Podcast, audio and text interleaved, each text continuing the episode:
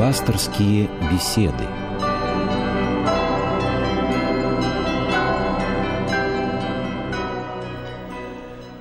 Здравствуйте, дорогие наши радиослушатели. В студии Константин Корольков, и мы вновь встречаемся с вами э, для того, чтобы поговорить о жизни церкви, о событиях, проблемах, о том, что волнует э, всех православных э, людей. И сегодня гость нашей студии, отец Георгий Климов, преподаватель Московской Духовной Академии. Здравствуйте. Добрый вечер. Я напомню, телефон студии 956 15 14, 956 15 14. Звоните, задавайте свои вопросы. Напомню также электронный адрес наш – это слово, дальше знак электронной почты, радиорус.ру. Слово, знак электронной почты, радиорус.ру ру. Еще хочу также напомнить наш почтовый адрес 125040 Москва, Радио России, пасторские беседы. Эм, дело в том, что к нам приходит и много писем обычных, мы тоже их получаем, спасибо вам. Э, за них, и в них, кстати, очень много поздравлений с прошедшими праздниками. Мы все, участники этой программы, благодарим вас за эти письма, пишите нам. Ну и теперь давайте перейдем э, к темам нашего разговора, но прежде всего, как обычно, я хотел бы вот два письма, которые к нам пришли по электронной почте, чтобы отец Георгий нам ответил на эти вопросы.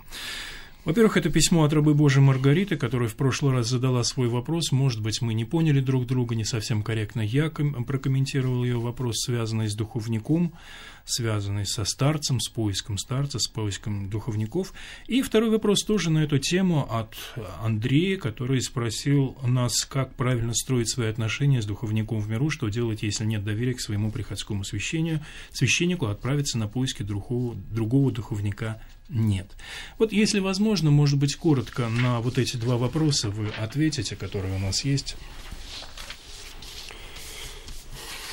Ну, вопросы, связанные с поиском духовника, с обращением к духовнику, э, понятно, что не являются достаточно простыми, и решить их действительно часто человеку, верующему человеку, пришедшему в храм, в церковь, бывает достаточно сложно – опираясь на святоотеческий опыт, а вопросы духовника э, стояли и в первые века христианства, и в Средневековье, и э, в дореволюционной России, можно, наверное, сказать, или вот вкратце посоветовать следующее.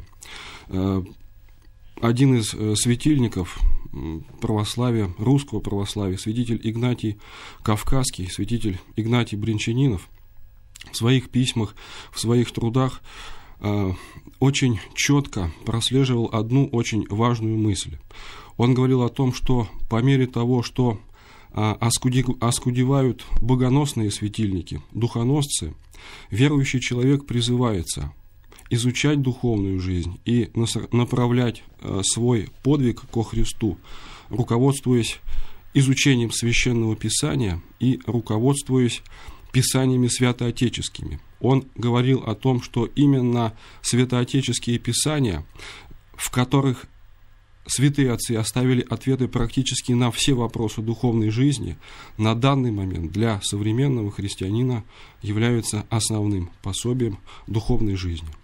Э, в свое время уже преподобный Симеон Новый Богослов тоже ставил этот вопрос – святой отец X века, и говорил э, по поводу э, вот ропота многих его учеников о том, что Господь э, не дает им э, духоносного наставника, говорил такие слова о том, что духовник – это дар Божий, который надо вымолить. И по мере того, как человек очищает свое сердце, очищает от греха, очищает от страстей, Господь печется о нем и обязательно в свое время даст.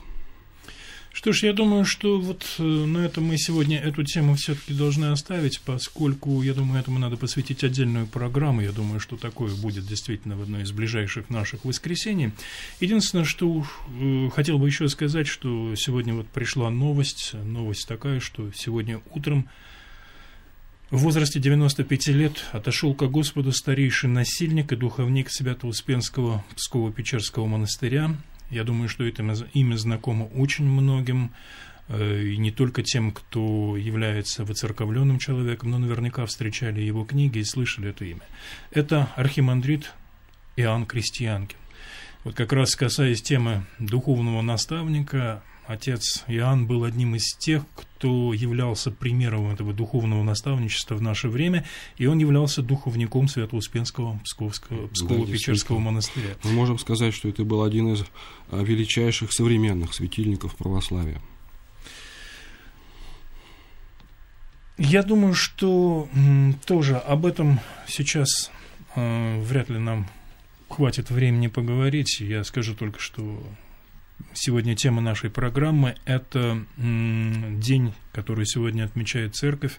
Это собор всех новомучеников и исповедников российских.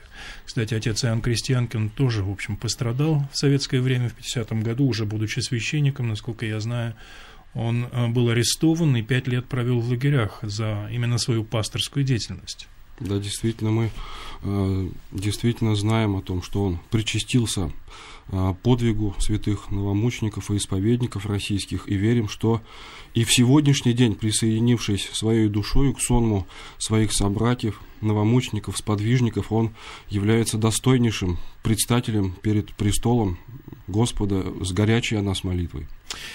Царство ему небесное. Ну вот тема новомученики и исповедники российские. Я напомню, телефон нашей студии 956-1514. Отец Георгий, ну, может быть, мы поговорим сначала в целом, что такое мученики, что такое исповедники, вот их значение для жизни церкви что это за явление и как оно воздействует на христианскую церковь и для, какое оно значение имеет для всех верующих людей. Подвиг мученичества а, сам по себе уже является свидетельством а, веры человека во Христа. И слово «мученик» при переводе с греческого языка точнее должно было бы перевести именно как «свидетель».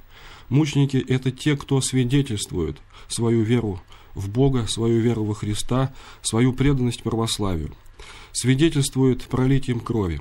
И уже с первых веков христианства церковная мудрость говорит о том, что из семени которым являлась кровь мучеников, и возрастает церковь, и э, пожинает плоды божественного сеяния. Но э, когда мы говорим вообще о мучениках, наверное, уместно будет сказать, что здесь подразумеваются и мученики, то есть те, кто умер непосредственно от страдания путем пролития крови. Это также и исповедники, те, кто умер Э, на свободе через какое-то время, но после именно по причине перенесенных страданий. И, может быть, уместно сказать здесь еще и о страстотерпцах. Это э, преимущественно русские святые, это те, кто, подражая Христу, э, с терпением переносили физические, нравственные страдания и смерть от, от рук своих политических противников. Что значит подвиг мученичества для Церкви Христовой? Наверное, образно, уместно будет вспомнить сегодня как раз пример а, святых новомучеников и исповедников российских. И вот вспоминается сейчас э, такое событие, которое было уже в эпоху гонений на святых новомучеников. Э, в 22 году э, во время суда над митрополитом Вениамином Петроградским. Э, это было очень громкое дело, и э, многих и многих осуждали э, за веру во Христа, за преданность православию. Один из защитников святого митрополита Вениамина, адвокат, сказал удивительные слова, которые и раскрывают перед нами важность мученичества, и которые оказались впоследствии пророческими. Он, обращаясь к власти имущим, говорил так – вы, конечно, можете убить митрополита, а вы это и сделаете, ибо руководствуетесь лишь э, политической выгодой. Но смотрите, не ошибитесь. Если вы убьете его, то он сделается для вас еще страшнее, ибо есть непреложный закон. На крови мучеников восстает и зиждется церковь. 956-1514 наш телефон. У нас есть звонок. Э, давайте послушаем нашего радиослушателя. Здравствуйте. Алло. Да-да-да, слушаем мы вас. Здравствуйте. Здравствуйте. Я хотела вам задать такой вопрос. А, вот э, почему мы празднуем э, и, и, и рождение Иисуса Христа? Почему Божья Матерь тоже самое? А вот Отца, то есть все-таки тоже вы должны праздновать. Почему ни, никогда об этом не говорится нигде? И как эта религия обходится? С матерью, с сыном, но без отца. Спасибо вам за вопрос. Он не совсем у нас вопрос по теме, да. как я понимаю. Если я коротко. правильно понял вопрос, то он должен звучать, наверное, так. Почему не празднуется рождение Бога Отца? Я не готов В данном ответить, случае да. мы можем сказать, что Отец безначальный и безлетный, и здесь вопрос этот неуместен. Я думаю, что да, в данном случае вопрос неуместен. Наша радиослушательница, видимо, не совсем внимательно читала и Священное Писание, вот эти основы, потому что я думаю, что здесь немного вопросов. Да. В другом давайте сейчас не отвлекаться на это. Я хотел вам задать тоже вопрос. Вот э, мученики, вот известно, что литургия с первых веков христианства совершается именно на мощах мучеников. Вот почему это происходит, как это э, происходит, и вот э, каким образом сегодня на мощах мучеников каждой церкви, то есть практически значит, что в каждой церкви у нас находятся мощи мучеников – да, совершенно верно. Это апостольское установление, и оно непреложно соблюдается от э, начала э, существования Церкви Христовой. Э, литургия Святая Евхаристия совершается на э, мощах святых, и в каждом престоле действительно мы можем говорить о том, что есть мощи святых угодников Божьих. 956-1514, у нас есть телефонный звонок. Мы слушаем вас. Здравствуйте. Алло, мы слушаем вас. Алло. Алло. Да, да, да, здравствуйте. Вы ко мне? Да. Здравствуйте, я Рослякова, мне 68 лет, у меня такой вопрос. Скажите, пожалуйста, не лучше было бы, если бы, например, христианская религия и другие религии как-то сообща понимали друг друга, или ввести это в школе какой-то учебный урок какой-то, потому что иногда разногласия бывают на почве непонятия, не потому что они неверующие или преследуют что-то. Они это понимают, скорее всего, все. В принципе, религии, любой религии, не только христианской. Спасибо. Спасибо. Я, честно говоря, не совсем понял этот вопрос. Давайте мы все-таки постараемся. Вы звоните и задавайте вопросы по теме. Нам очень тяжело э, отвлекаться, потому что все-таки мы сегодня говорим о мучениках, новомучениках и исповедниках российских. Отец Георгий, э, я хотел задать вам э, такой вопрос. А вот почему так произошло? Может быть, я касаюсь такой сложной темы все-таки, что было у нас э, православное государство, и вот вдруг резко изменилось все, да. Э, пришла советская власть, совершился переворот, и сразу началось такое страшное гонение на христиан. Вот с вашей точки зрения, с точки зрения именно православия, почему это происходит? Ну, наверное, прежде всего говорить о том, что внезапно все случилось, внезапно все произошло, а не приходится. Э, внимательный читатель, верующий человек исследуя труды, уже начиная, ну, наверное, с трудов святителя Феофана Затворников, жившего в середине XIX столетия, святителя Игнатия Кавказского, преподобного Амбросия Оптинского, затем святого праведного Иоанна Кронштадтского, э, не может не увидеть э, то беспокойство, ту тревогу, тот страх, который был присущ вот э, писаниям этих э, светильников наших. Они э, постоянно в своих творениях говорили о том, что приближается, приближается именно гроза. И еще раньше вот вспоминаются слова святителя Филарета и митрополита Московского, который говорит о том, что слышатся дальние раскаты грома, но громоотводов нет, или кто-то их ломает. Приди, приди, Господи, и помоги нам. И вот э, постепенно э, все шло именно к э, тому, что, наверное, должно было произойти. И если мы посмотрим внимательно в те послания, которые обращал э, святейший патриарх Тихон э, к православной пастве, те постановления, которые э, издавались и подписывались им, то мы видим, что святейший Тихон в каждом практически послании говорит о том, что грех человеческий, о том, что мир, лежащий возле, попустил вот э, совершиться такому. Он призывал э, всех верующих и верных чад э, церкви э, к покаянию потому что э, видел причину, прежде всего, э, всего совершающегося в человеческом грехе. 956-15-14, мы слушаем вас. Алло, здравствуйте. Алло, здравствуйте. Да, здравствуйте. Алло. Да, да, да, мы слушаем вас. Здравствуйте. А, здравствуйте. Вот у меня сын родился два года назад, и мы его назвали Евгением. А, в честь священномученика Евгения, а, дата памяти 7 декабря. и мы никак не можем найти его житие. Вот э, куда можно обратиться, чтобы найти, где он находится, откуда он, то есть, ну, чтобы ребенок знал своего заступника. Ну, если речь идет о э, священномученике Евгении э, из числа э, древних святых, то это нужно найти в э, святцах, в житиях святых, которые изданы, которые есть и продаются. Если речь идет о новомучениках, и он в числе новомучеников, новомучеников, священномученик Евгений, то здесь э, может быть вполне, что вопрос еще не решен с его житием, потому что э, постановлением Архиерейского собора 2000 э, года было только принято и издано постановление о том, что необходимо э, каждому новомученику написать отдельную икону и отдельное житие. Но в силу э, несколько, несколько сотен прославленных э, мучеников еще в данном случае просто, может быть, вполне не могли составить его житие. Надо подождать немножко. Да, в принципе, вы можете обратиться в тот же интернет. Вот я сейчас прямо на, здесь открыл, там перечислены все да. мученики Евгения. Надо сказать, что их действительно много. И вот к 10 декабрю во всяком случае, даже двое, и в том числе харьковский великомученик, э, мученик да, Евгений, да. да.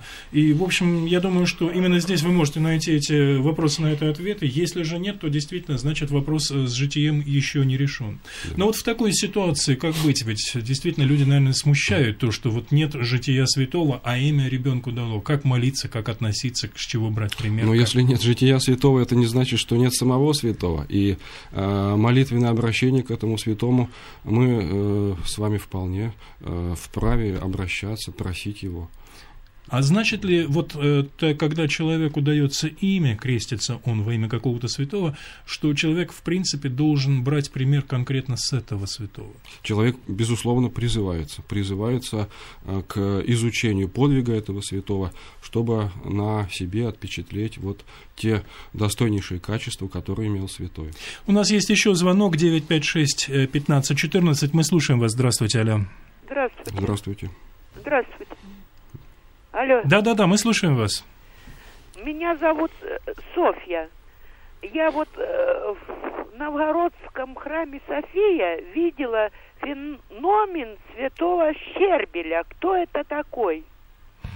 А, я боюсь, что, наверное, это святой Шарбель, но это не имеет отношения сейчас к теме нашей разговора, это совершенно отдельная да. тема. Давайте мы сейчас не будем ее затрагивать, тем более и тем более к великомученику он никак не относится, так же, как и к русской православной церкви. Э, есть ли у нас еще сейчас звонки? Сейчас пока у нас звонков нету. Отец Георгий, я хотел бы еще вот э, задать вопрос, соответственно, вот э, этот период дал действительно огромное количество новомучеников, вот эти советские тяжелые времена гонения, которые продолжались, ну, буквально, ну, наверное, до 60-х годов да. 20 века. Вот весь этот количество людей, значит ли это, что все те, кто пострадал за веру, стали э, э, поминаться в этот день, стали святыми? Или все-таки происходил какой-то отбор по каким-то качествам, вот когда собор рассматривал пострадавших а, за гонение за веру? Ну, это, да, действительно, это достаточно непростой вопрос, и, может быть, здесь э, просто нужно расставить акценты правильно.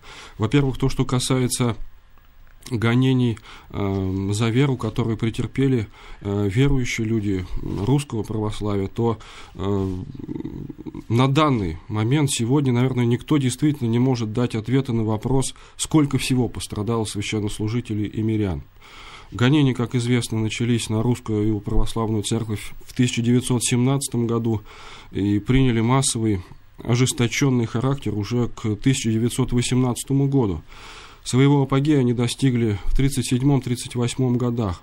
И вот по данным комиссии по реабилитации жертв политических репрессий в 1937 году было арестовано 136 900 православных священнослужителей и церковнослужителей только, не говоря о мирянах а и расстреляно из этого количества было 85 300. В 1938 году поменьше. Но если мы говорим о таком огромном количестве э, только священных церковных служителей, то мы должны говорить о том, что пострадали только в 1937-1938 годах десятки миллионов верующих людей. То, что касается более раннего периода, например, 17-18 года, то там вообще никто никакого учета не вел. То, что касается а, вот э, прославленных, непрославленных. А, если человек пострадал за Христа, если человек пролил кровь за веру, то неважно, и э, здесь в данном случае знаем мы о нем или нет, перед Богом он свят, он омылся своей кровью и наследовал вечное блаженство.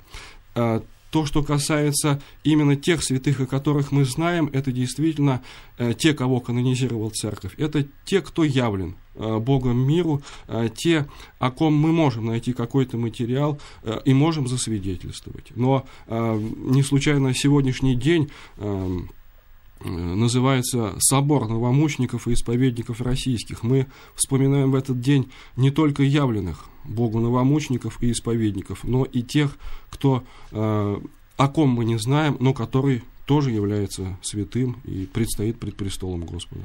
956-1514, у нас есть звонок, мы слушаем вас, здравствуйте. Э, Это вы... э, Да-да-да, вас, вас, здравствуйте. Будьте любезны. Э, Вот я обращалась э,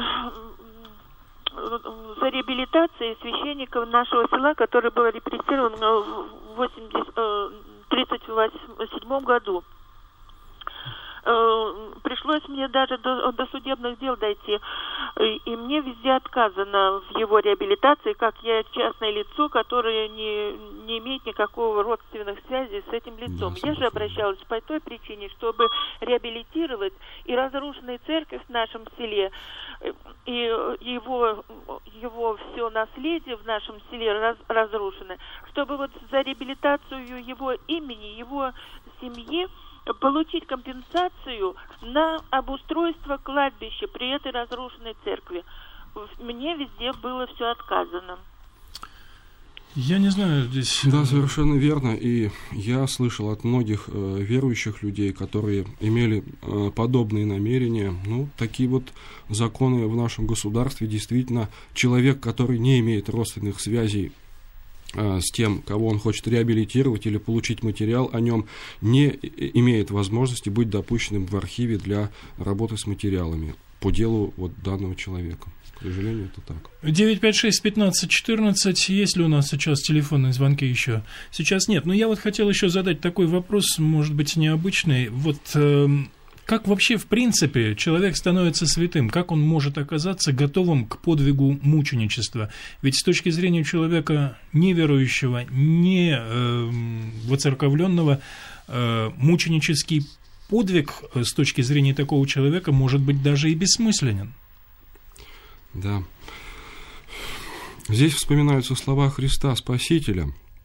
Однажды он своим ученикам э, сказал так.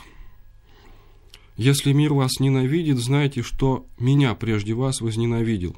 Ученик не больше учителя, если мое слово соблюдали, то ваши соблюдут. Если меня гнали, то и вы будете гонимы».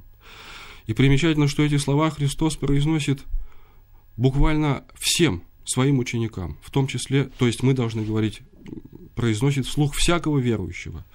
Вот памятуя эти слова или подобные слова, не бойтесь убивающих тело, души же не могущих убить, бойтесь больше того, кто может и душу, и тело погубить в гиене огненной.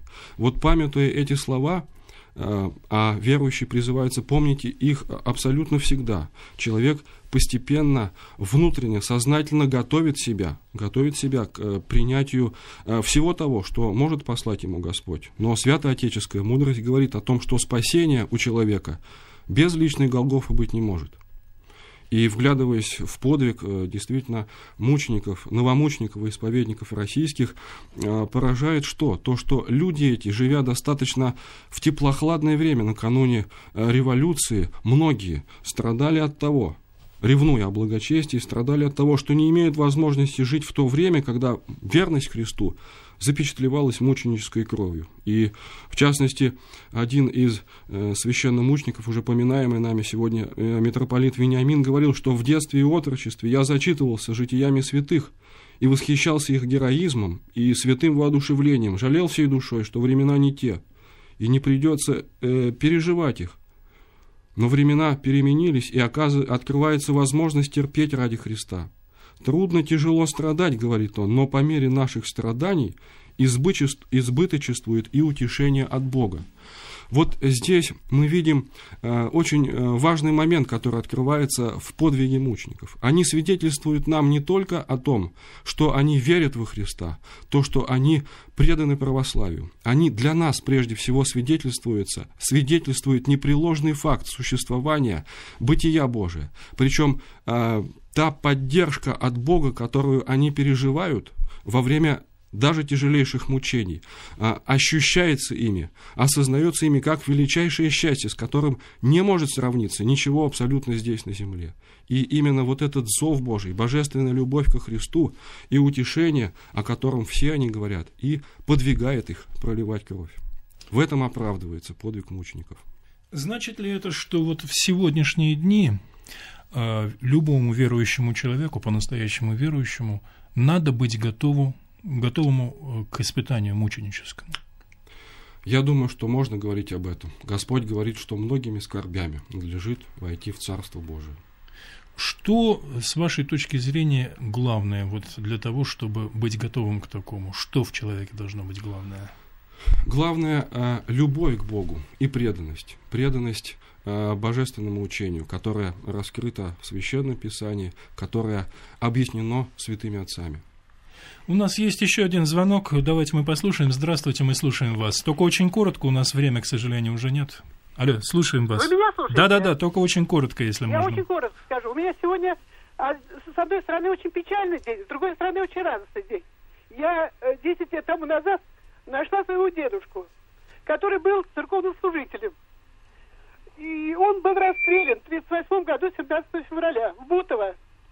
И вот я этот день памяти его, он причислен к лику святых. Вот и все.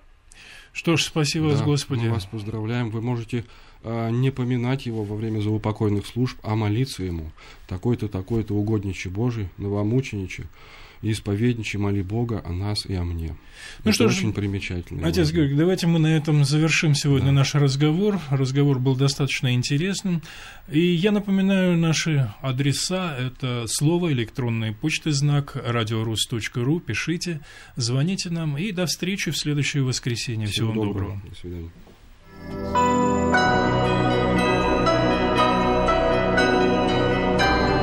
Слушали программу «Пасторские беседы» из цикла «Мир, человек, слово».